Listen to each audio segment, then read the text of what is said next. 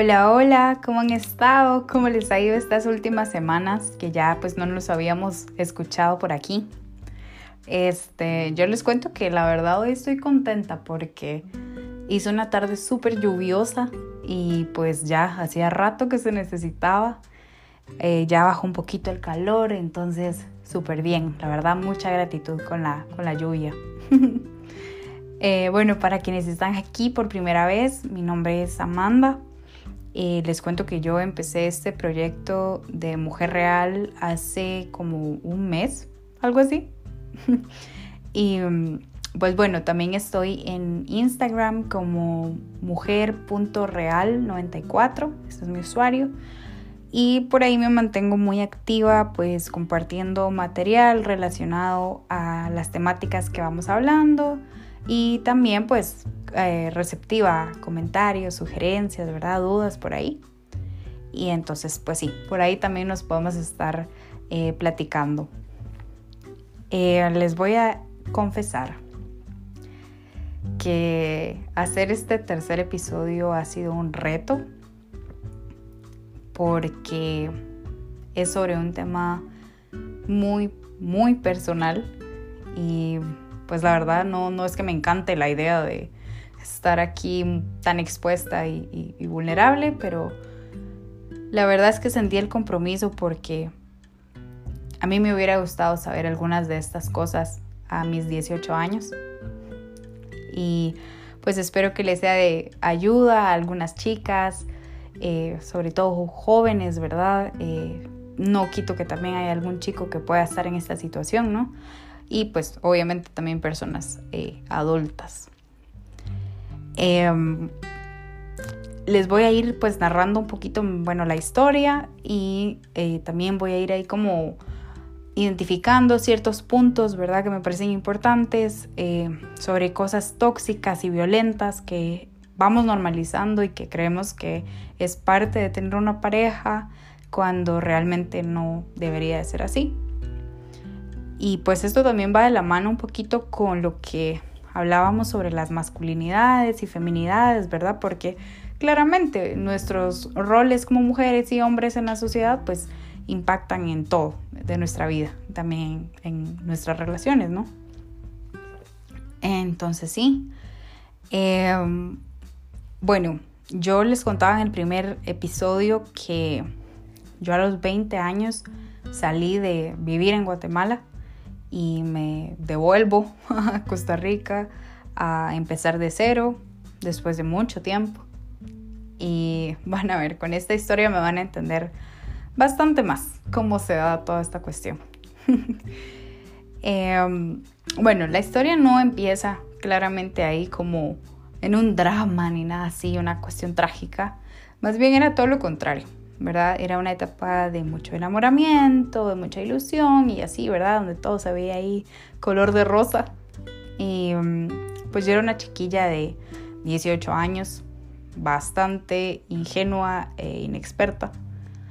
Eh, nunca había tenido como que un noviazgo, ¿verdad? Así como tal, formal y toda la cuestión.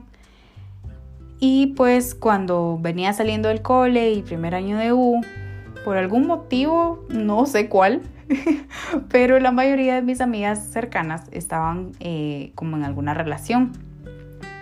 Entonces, pues claramente a mí también me empieza a entrar como esa espinita, ¿verdad? De que, ay, yo también quiero saber cómo es eso de tener novio, ¿verdad? Y, y de que me regalen flores y chocolates y que no sé qué, que me traten bonito, ¿verdad? Y todas estas cuestiones ahí del, del amor romántico. Entonces, bueno, es en este momento que eh, aparece este personaje eh, en mi vida y bueno, le vamos a, decir em, Panchito. es lo primero que se me ocurrió. Y bueno, Panchito era un hombre muy distinto a la gente a la que yo frecuentaba, ¿verdad? En mi círculo social. Eh, que aparentemente era mucho más liberal y que viajaba y no sé qué, ¿verdad? Eh, pero Panchito tenía el detalle de que era 10 años mayor que yo. Y a ver, para mí en ese entonces era como, ay, qué bueno, porque es que así es mucho más maduro y que no sé qué, ¿verdad? Pero les soy muy honesta que este tipo de relaciones no, son las mejores cuando uno está tan joven. Eh, hay como mucha diferencia de pensamiento, de, de, muchas cuestiones. Es, la verdad, lo más sano es mejor mantener relaciones entre personas como más cercanas, ¿verdad? Como más pares, ¿no? Y que vayamos aprendiendo juntos. Em, y bueno, los primeros días, eh, como les decía, era todo como una miel, ¿verdad? Todo, eh, yo quería pasar el tiempo con él y que ponía cara de babosa cada vez que me entraba un mensaje o algo así de, de él. Y pues nos llevábamos muy bien y podíamos hablar de cualquier cosa y no sé qué. Él era muy detallista y bueno, así un, caballero, ¿verdad? Em, en toda esta etapa pues de, de conquista, ¿no? Pero algo que yo sí quiero mencionar es que nuestra relación siempre fue como muy intensa. Y con esto me refiero a que, digamos, yo no había tenido un proceso de conocer a esta persona eh, hacía meses, ¿verdad? Que primero fue mi amigo, entonces yo, ¿verdad? No, no fue así. Todo fue muy rápido. Entonces quiero enfatizar acá que, chiquis, es muy importante tomarnos el tiempo de conocer a las personas y de conocerlas cara a cara, no solo de manera virtual. ¿ok? No solo de redes sociales ni de aplicaciones de citas, porque volvemos a este punto que, ya habíamos mencionado alguna vez, de que en las redes sociales todo el mundo vende lo que le conviene, ¿ok? Todo el mundo muestra lo bonito y esto y lo otro, y pues, ¿verdad? Mientras que si estamos de frente, nosotros podemos realmente ir conociendo a esta persona y esta persona también puede ir conociéndonos a nosotros. Entonces, es una, pues, una decisión mucho más consciente y mucho más honesta, ¿ok? Eh, entonces, bueno, vamos volviendo de, esto. Eh, como les digo, me acuerdo que era todo muy, muy rápido. Y bueno, empezamos la, relación y cuando llevábamos como una semana, algo así, pues viene Panchito y me dice, mira, este, hay algo que yo te quiero decir y es que yo soy muy celoso. Y vean, si a mí el día de hoy alguien me dice eso, o sea, en mi cabeza se dispara una alarma así de que alerta roja, corre, run, Forest, run. Les juro, para mí es como así como, no, ¿verdad? Pero claramente en ese momento, ¿qué pensé yo? Ay, qué lindo, qué divino, es que me quiere tanto, por eso me cela, eh, los celos son súper normales, ¿no? Y, realmente yo no tenía la culpa de pensar de esta manera, porque como les digo, nunca había tenido una relación, entonces no tenía tampoco un, referente, ¿no? Decir, ay, esto como que no, ¿verdad? Y pues eh, solo tenía películas, televisión, ¿no? Canciones, eh, cuáles son nuestros referentes ahí. Las princesas de Disney, eh, Diario de una Pasión, Tres Metros sobre el Cielo, o sea, puro amor romántico y tóxico, ¿no? Y yo pues solo había sido básicamente observadora de experiencias de mis amigas, familiares, ¿no? Conocidas. Y pues los celos ahí también eran algo muy común, ¿no? Entonces, em, bueno, en mi casa tampoco había, bueno, ni en mi casa ni en mi colegio, había ningún tipo como de educación o de formación sobre relaciones de pareja sanas, ¿no? Ni de sexualidad, ni de mucho menos, ¿verdad? Eh, entonces, bueno, llega eh, el primer conflicto primer pelea, ¿verdad? Incluso en esta etapa ahí del, enamoramiento. Y fue por eh, una cuestión con un amigo de, Panchito. Resulta que, bueno, este maestro se quería tatuar, entonces yo acompaño a Panchito al estudio de este amigo de él Y ya, pues él entra, conversa, no sé qué, salimos y resulta que Panchito está muy diferente. Está serio, casi que no habla. Entonces yo digo, bueno, ¿y este qué le pasó o qué? ¿Verdad? Y yo le empiezo a preguntar, como, hey, ¿qué te pasa? ¿Qué tenés? Tal cosa, no sé cuánto. Y eh, pues me decía, no, nada, no, nada. Y bueno, le insistí un montón de veces hasta que ya me dice, ¿te gustó, verdad? Y yo, ¿qué? y yo, ¿de qué está hablando? y me dice, sí, mi amigo, ¿te gustó? y, vean, yo así ¿qué chingados está pasando? O sea, y, y me reí, ¿verdad? Entonces, cuando yo me río, bueno, este mae obviamente se exalta más y me dice, sí, no te hagas, yo te vi, cómo lo mirabas, no sé qué. Y yo, mae, ¿en qué momento vi yo a este, o sea, ¿qué? ¿Verdad? Y, bueno, eh, ya pues no pasó a más, ahí, eh, ahí se acabó el tema. Eh, yo más bien simplemente fue como, no, ¿cómo vas a pensar eso? Nada que ver, no. Eh, pero a partir de allí hay un cambio en mí, ¿no? Porque después, cuando pónganse que había una reunión, ¿verdad? De él y sus amigos, o nos encontrábamos a esta persona en la calle, no sé, yo volteaba a ver a cualquier otro lugar, pero no a donde estaba esa persona. Y jamás se me ocurría establecer ningún tipo de conversación con él, ¿verdad?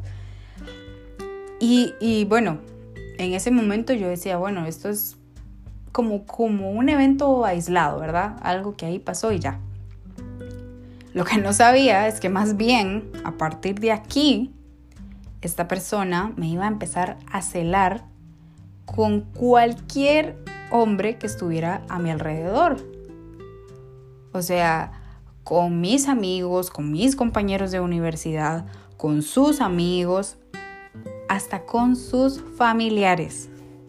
¿Ok? Ese era el nivel de enfermo de esta persona. Y vamos a aclarar algo aquí.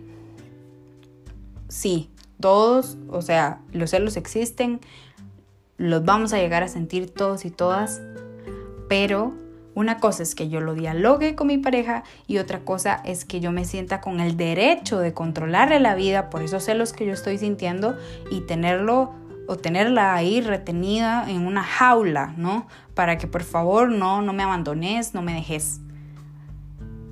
Eso es algo que no es sano y los celos así no son amor, ¿ok? Eh, en mi caso, lo peor de todo era que él me manipulaba, entonces yo más bien sentía como, ay no, seguro yo dije, yo hice algo para que él lo malinterpretara y pues se sintiera así, celoso, inseguro, ¿no? Eh, entonces, en todo momento yo me pasaba como considerando y pensando qué sentía Panchito, pero se me olvidaba pensar cómo me sentía yo con todas estas cosas. Y evidentemente, como se volvió algo tan frecuente, habían ocasiones en las que yo ya me sentía harta, o sea, hasta la madre de que esta persona era tan consecuente con lo mismo que eh, yo ya llegaba a reaccionar diferente, ¿no? Y ya le decía como, hey, ya, ¿qué putas te pasa? ¿Por qué me decís esto? Ya, qué, qué cansado, ¿no?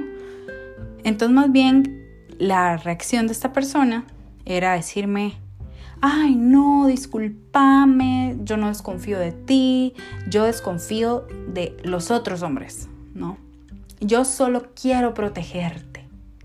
Esta frase es muy peligrosa, ¿sí? Alerta. Es otra creencia del amor romántico y tóxico. Esto de que las mujeres somos tan frágiles, ¿verdad? Tan indefensas, que necesitamos de tener este super macho man, superhéroe que nos proteja. Aquí vienen esto, esta cuestión de los roles, ¿no? Y a ver, chiquillas, esto no es más que un maquillaje lindísimo, romántico, divino para decirnos tenés que dejar que el man te controle la vida.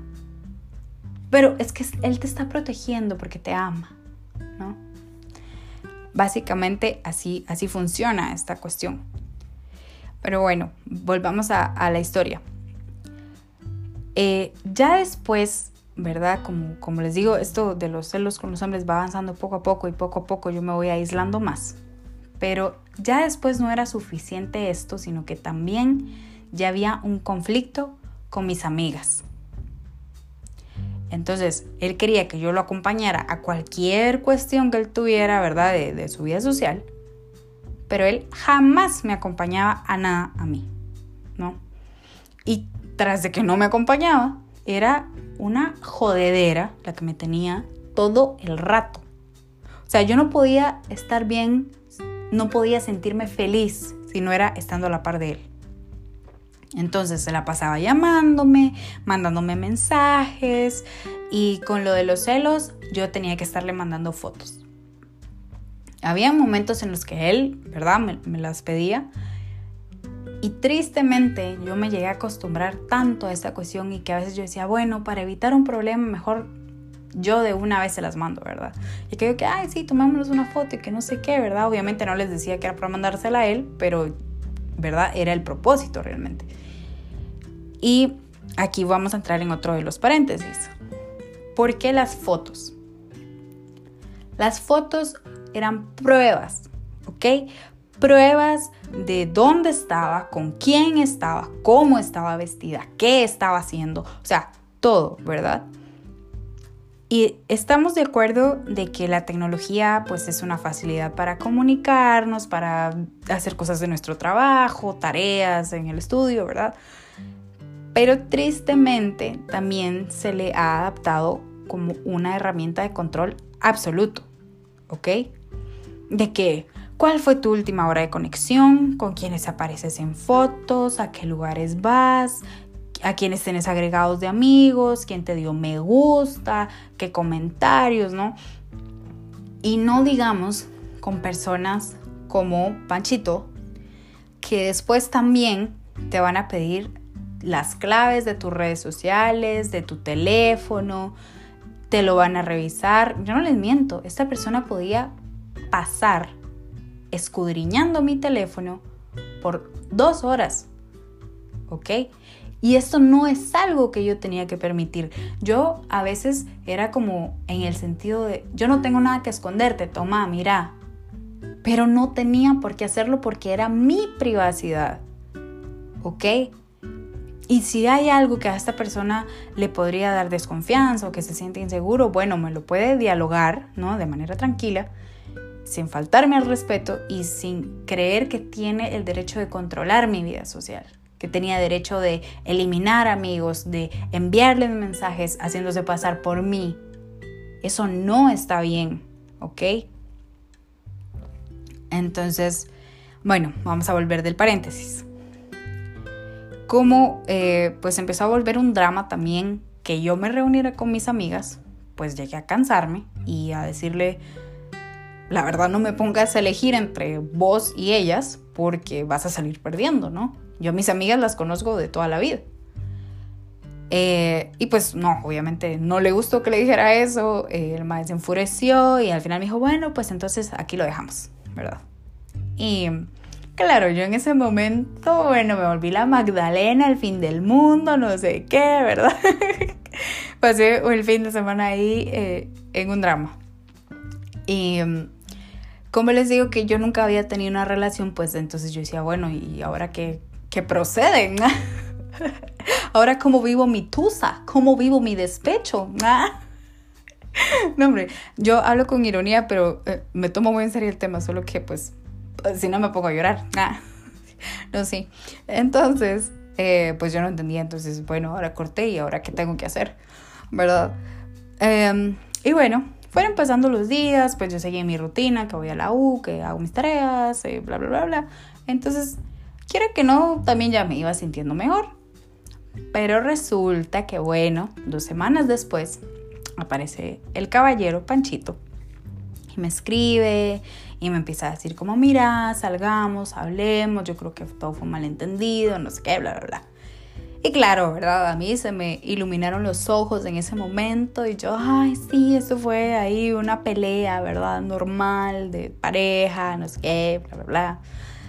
Em, y bueno, voy a la, dichosa cita y pues obviamente Panchito era un príncipe, una sedita y que te extraño, esta pelea fue una tontería, yo quiero estar con vos, no sé qué, bla, bla, bla. Y vamos, ¿verdad? Y una luna de miel y todo maravilloso, divino por unos días. Hasta que, bueno, otra vez alguna amiga me escribe para que salgamos o me tengo que reunir con un grupo de compañeros de la U por algún trabajo, ¿verdad? Cosas cotidianas. Pero la tensión vuelve y va gradual, ¿no? Subiendo, subiendo, subiendo, hasta que hay algo que ya lo detona pero esta vez ya había algo más. Esta vez ya habían insultos. Que sí, que esas amigas tuyas que son unas estúpidas, que como ellas salen a putear, quieren que vos hagas lo mismo. No seas tan idiota vos de pensar que no me doy cuenta. Aló, una pareja jamás, jamás, nunca va a estar en derecho de tratarnos con insultos. ¿ok? Y, ojo, ¿verdad? Esto es parte de la violencia psicológica, pero no es solo esto, la violencia psicológica, ¿no? También eh, puede incluir cosas como que me quiera decir cómo me tengo que vestir, ¿no? Que yo vengo, me alisto, me pongo súper linda, incluso para salir con él y no sé qué, y que me diga, mira, y te vas a ir así. Porque yo con vos así no voy a ningún lado. Vos lo que querés es que otros hombres te estén viendo. Y claro, yo me desanimo, quiero evitar un problema, me quito el dichoso vestido que tanto quería y me pongo lo que al madre le da la gana. Ok, otro ejemplo. Tenés un logro académico, un logro profesional, ¿no? Y todo el mundo, ay, felicidades, no sé qué, ¿verdad? y que esta persona venga y te diga, vos seguro te cogiste a alguien para lograrlo. Esto es violencia, ¿sí? Es que no creen que tengas la capacidad, el talento, la inteligencia, ¿no? La constancia de lograr algo. No, lo lograste seguramente por un favor sexual. Porque para este tipo de hombres, ¿verdad? Tan machistas, tan cavernícolas, las mujeres se definen únicamente por esto. Todo es sexual. ¿Ok? Y vamos cambiando. Creemos que somos nosotras, o sea, que está en nosotras el cambiar, porque esto es lo que nos enseña, es de las cosas más jodidas del amor romántico. Que yo me tengo que ganar, tengo que ser digna de merecer el amor de esta persona. ¿Ok? No basta con que sea yo tengo que cambiar y entregar así como todo en bandeja de plata, ¿verdad? Y realmente no es así, ¿ok? Em, y bueno, yo empecé como a, a, ir, ¿verdad? En este ciclo de violencia porque era algo repetitivo, ¿ok? Eh, entonces, como les digo, había mucha tensión, sí, yo vivía con los nervios de punta, ¿verdad? Eh, ya llegaba algo que explotaba toda la cuestión eh, y era de que no, y todo el carajo. Yo pasaba los primeros días sintiéndome ahí, ¿verdad? Súper empoderada, que sí, que no más, ya estoy harta de esto, ya. Pero como cada vez yo estaba más y más aislada, luego de que pasaban estos días de que yo me sentía muy bien, llegaba el punto en el que sentía una soledad tremenda, ¿no? Entonces, y vuelve este, ¿verdad? Que estaba como al acecho y regresa y otra vez me trata lindo, hay una reconciliación, ¿verdad? Y bueno, esto una y otra vez. Pero la violencia cada vez aumentaba más, ¿sí? Obviamente mi familia, mis amigas, ¿verdad? Estaban preocupadas, intervenían constantemente, ¿verdad? Y esta persona era tan astuto que siempre se victimizaba, ¿verdad? Esa, esa era la solución, el decirme, no, es que pobrecito yo, porque es que tu familia no me acepta, no sé qué, ¿verdad? Y, esta idea de, telenovela, de que tenemos que luchar por nuestro amor, por sobre todas las cosas y por quien se oponga, ¿verdad? Y claro, y yo en ese momento, bueno, ahora me da risa, pero en ese momento yo, ay, sí, tenemos que... Ay, no, qué ingenua que era. Bueno, em, pero Vean, no solo hacía esto, llegó al punto de decirme que seguro algunas de mis amigas eran lesbianas y por eso no me querían cerca de él. ¿Verdad? Eh, ¿Qué? y, y, obviamente no me querían cerca de él, nadie me quería cerca de él, porque estas eran personas que genuinamente me querían y que les frustraba tanto verme insistir e insistir en estar con una persona que me hacía más llorar que reírme. Y yo esto lo he entendido nada más con el tiempo, porque ahora he estado del otro lado, ahora he sido testigo y es horrible, horrible ver que alguien a quien tú quieres tanto esté en una cuestión tan autodestructiva. Así como es muy lindo ver una evolución total de una amiga a la que quieres tanto y que salga de una relación que la estaba consumiendo y no la permitía ser ella misma.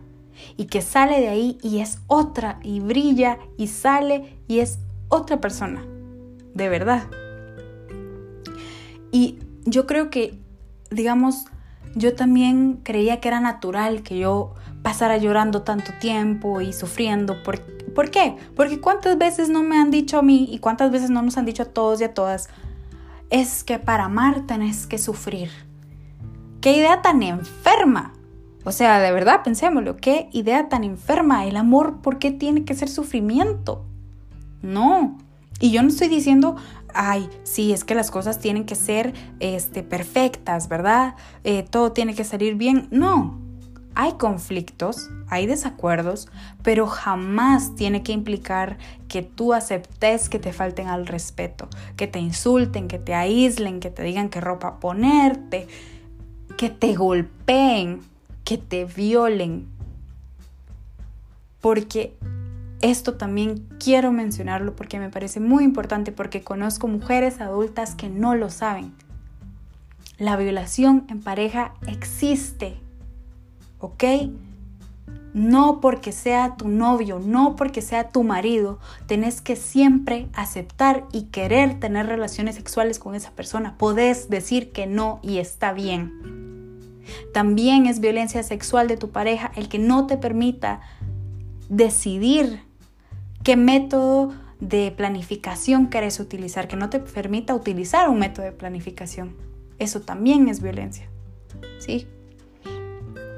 Y, bueno, en mi caso, la violencia física se llegó a manifestar pues ya año y medio después de, de, que yo estaba en esta relación. Y bueno, fue justamente en Año Nuevo. Y yo, no, pues felices fiestas. no, fue así fatal, ¿verdad? Y, y vieran que a mí después me daba mucha cólera porque en el momento, ¿verdad? del ataque, ¿verdad? Y toda la cuestión, yo no podía reaccionar. Yo estaba en shock y me sentía la más pendeja del planeta Tierra porque todo el mundo me lo había dicho y yo no quería escuchar. Yo pensaba, no, qué exagerados, esto a mí no me va a pasar, ¿verdad? El típico, esa a mí no me pasa. Eh, y porque Él me ama, Él jamás me haría algo así. Eh, pues evidentemente no te quería tanto. Eh, y bueno, después de que esto pasa, pues ahí sí yo digo, no, hoy sí estoy convencida de separarme este mae, así definitivamente, esta vez no hay vuelta atrás, no sé qué. Amigos, pero el nivel de hostigamiento de esta persona después de esto era horroroso. Me llamaba todo el día y no les estoy mintiendo. O sea, es que cada cinco minutos mi celular sonaba hasta que logré pues descifrar en ese entonces cómo bloquear su número. Entonces empezaba a llamar a mi casa y lo mismo, había que desconectar el teléfono de mi casa, entonces empezaba a llamar de otro número, o sea, era fatal. Y a mí me gustaría decirles, sí, bueno, pero ahí se terminó todo. Tristemente no fue así. Como mes y medio, dos meses después eh, que esta persona seguía en esta insistencia constante, pues si se me llegó a quebrar la voluntad, acepté verlo, esta vez en, pues en un lugar público, ¿no? Evidentemente, porque yo le tenía mucho miedo. Y y yo en ese momento, ¿verdad? Yo tenía mucho dolor, mucha rabia. Y según yo, yo dije, sí, lo voy a ver, pero yo le voy a decir a este man hasta qué se va a morir. Y como estoy en un lugar público, no se va a atrever a, a hacerme nada, ¿no? Claro, lo que a mí se me olvidaba es que yo estaba enfrentando a un hombre que tenía año y medio manipulándome como se le daba la gana, un hombre 10 años mayor que yo, y que tenía toda la experiencia de hacer esto en todas sus relaciones y que casualmente todas sus relaciones eran con chicas menores que él. ¿Ok? Entonces, más bien me salió todo al revés. O sea, más bien me fue como atando nuevamente, ¿verdad? De otras formas, pero atando. Pero sí les puedo decir que desde ese año que era el 2015, de enero a agosto, que fue cuando ya yo salgo de Guatemala, en esos seis, siete meses mi vida fue un infierno. ¿Ok? Ya era algo inmanejable. Y yo ya sentía vergüenza de hablar con las personas, de decir algo, de pedir ayuda, porque yo decía, yo ya he hablado de esto y y sigo amarrada aquí, ¿no? Entonces me daba mucha pena. Mentía todo el tiempo, o sea, les juro, mi vida entera era una mentira. Y todo para poder estar con él. Empecé hasta a fallar en la U, me inventaba, vean, yo me inventaba la excusa más ridícula para tapar las cosas. Cuando la gente no era tonta, cuando todo el mundo sabía lo que estaba pasando, cuando todo el mundo me podía ver los brazos llenos de moretones. Y lo peor de todo es que según yo, ay, qué lista, yo engañaba a todos. No, amiga, la que estaba engañada eras vos. Yo solita me estaba engañando desde hacía tanto tiempo. ¿Ok? Y bueno, les, quiero abrir otro paréntesis. Los episodios de, de violencia que surgían, de violencia física, pues que surgían con esta persona, eran mayoritariamente porque él se la pasaba cuestionándome todo el tiempo, interrogándome sobre personas con quienes yo había salido en algún momento, obviamente todos antes de él, ¿verdad? Eh, que yo había salido, que solo con que a mí me hubieran gustado, ¿no? O sea, si yo tuve el crush de la primaria, quería saber quién era y cómo se llamaba y así, así se los pongo, ¿verdad? Y lo irónico es que él era alguien súper vivido, súper recorrido.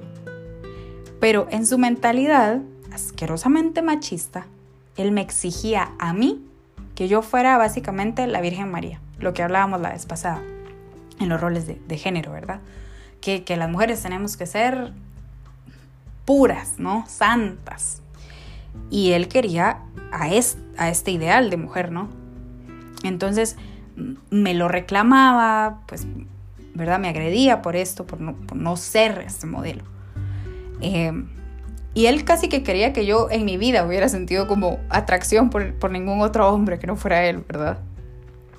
Pero entonces me denigraba de esta manera y yo les quiero decir, nadie tiene por qué juzgarnos y hacernos sentir mal por nuestro pasado, por nuestras vivencias, ni tampoco tenemos por qué darles el detalle de cada persona con la que hemos salido y cada novio. O sea, esto es algo súper personal y es nuestra decisión si nosotros queremos compartirlo o no.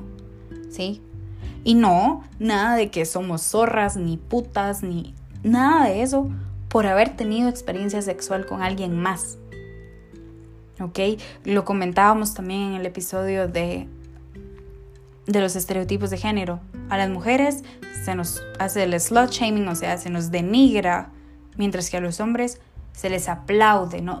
se les exige ser este super macho man, ¿verdad? Eh, de vida sexual. Y yo esperé a estar con el agua al cuello en esta situación. De que ya era algo que yo no podía manejar. ¿Ok?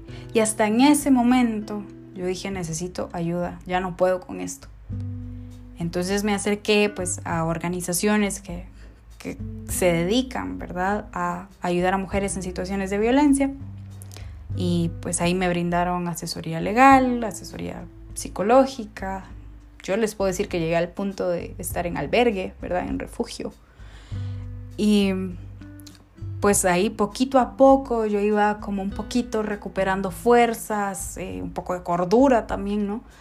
Y en este proceso pues ya a mí ya me convencí de que tenía que denunciarlo, pero no tienen idea el nivel de pánico que yo sentí cuando lo fui a denunciar.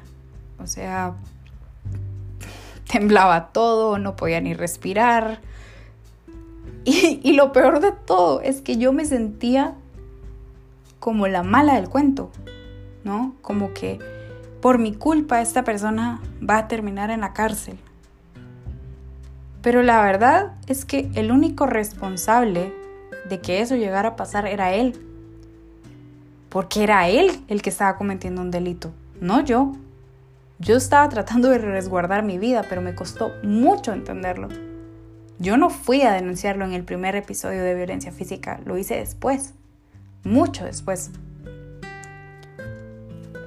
Y, y bueno, ya después de que pasa esto, ¿verdad? Que sigo llevando todo el proceso psicológico, pues la verdad yo tuve la oportunidad y diría hasta el privilegio de tener una familia que me pudo apoyar económica y emocionalmente, de trasladarme de país, porque a pesar de medidas y mucha cuestión, eh, pues esta persona no la respetaba. Y mi familia lo que quería era evitar que yo fuera otro feminicidio más, otro número más, ¿no? Y les puedo decir que desde el día uno que yo llegué a este país, cada día ha contado para luchar y ser una mujer completamente nueva. Ha sido un proceso bien largo. No es fácil, porque no crean que ya, uy, sí, ya, ahora todo, no. Pero algo que sí es que yo ahora soy muy observadora cuando conozco a alguien. Y cuando yo veo alguna característica, algo que yo asocie a esa experiencia, yo prefiero apartarme. Em, y, y bueno, les menciono esto porque me ha pasado que, como les digo, he estado en grupos de mujeres y demás, tristemente a veces, digamos, yo ya salí de Panchito, pero resulta que después terminan con Paquito, Sutanito, que también son agresores. Entonces no, cuando uno sale de estas relaciones, ¿verdad? Con violencia, tiene realmente que desarmarse, porque no puedo volver a caer en, en lo mismo, ¿no? Y eso es algo que puede pasar. O sea, a mí, bueno, a mí me sucedió que conocí a alguien aquí a quien yo le tenía mucho cariño y pues intentamos algo ahí por algún tiempo, pero eh, esta persona jamás me tocó un pelo ni, ni me insultó ni mucho menos, pero hacía comentarios que a mí me bajaban el autoestima, que a mí me lastimaban, que, ¿verdad? Y llegué otra vez a sentir eso de que yo tengo que cambiar para que esta persona esté feliz, ¿verdad? Conmigo. Y cuando ya me armé de valor para enfrentarlo y decir esto, es bueno, no. No, no voy a volver a estar en un lugar en donde me hagan sentir que lo que yo soy no es suficiente. Y pues yo sabía que sí, que los primeros días me, iba a doler y toda la cuestión, pero pues ya después iba a pasar. ¿Ok? Em, les digo, esto no ha sido fácil. Es un trabajo de todos los días. Y hay que salir de estos conceptos de no soy una media naranja, no soy un complemento, ¿ok? No, no le pertenezco a alguien, esa persona no me pertenece a mí y no toda mi vida gira alrededor de esa persona ni la vida de él o ella gira alrededor de mí. ¿Sí? Somos personas completas. Tenemos que aprender, como les digo, a desarmarnos, a conocernos, a aceptarnos con lo que nos gusta y lo que no nos gusta. Y también encontrar una persona que no nos haga sentir mal por ello, ¿no? Porque al fin y al cabo aquí nadie es perfecto ni perfecta. Em, y, y saben, a mí esta persona me decía, nadie te va a amar como yo. no, huevón, gracias a la vida que nadie me va a amar así. y he escuchado que muchas, en muchos casos de violencia esta frase se da. Y no se la crean. Eso, ¿saben qué? Díganle gracias, sí, qué bueno que nadie me va a amar así. Porque ahora va a aparecer alguien que me ame con respeto, que me ame para hacerme sentir bien, que me ame para que podamos crecer juntos. Sí. A las personas alrededor, a mí, o pues que no han pasado por esto, sino que tal vez son, solo han estado ahí como espectadores.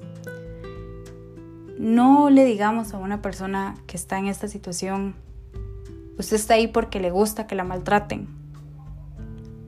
Porque, número uno, no ayuda en nada.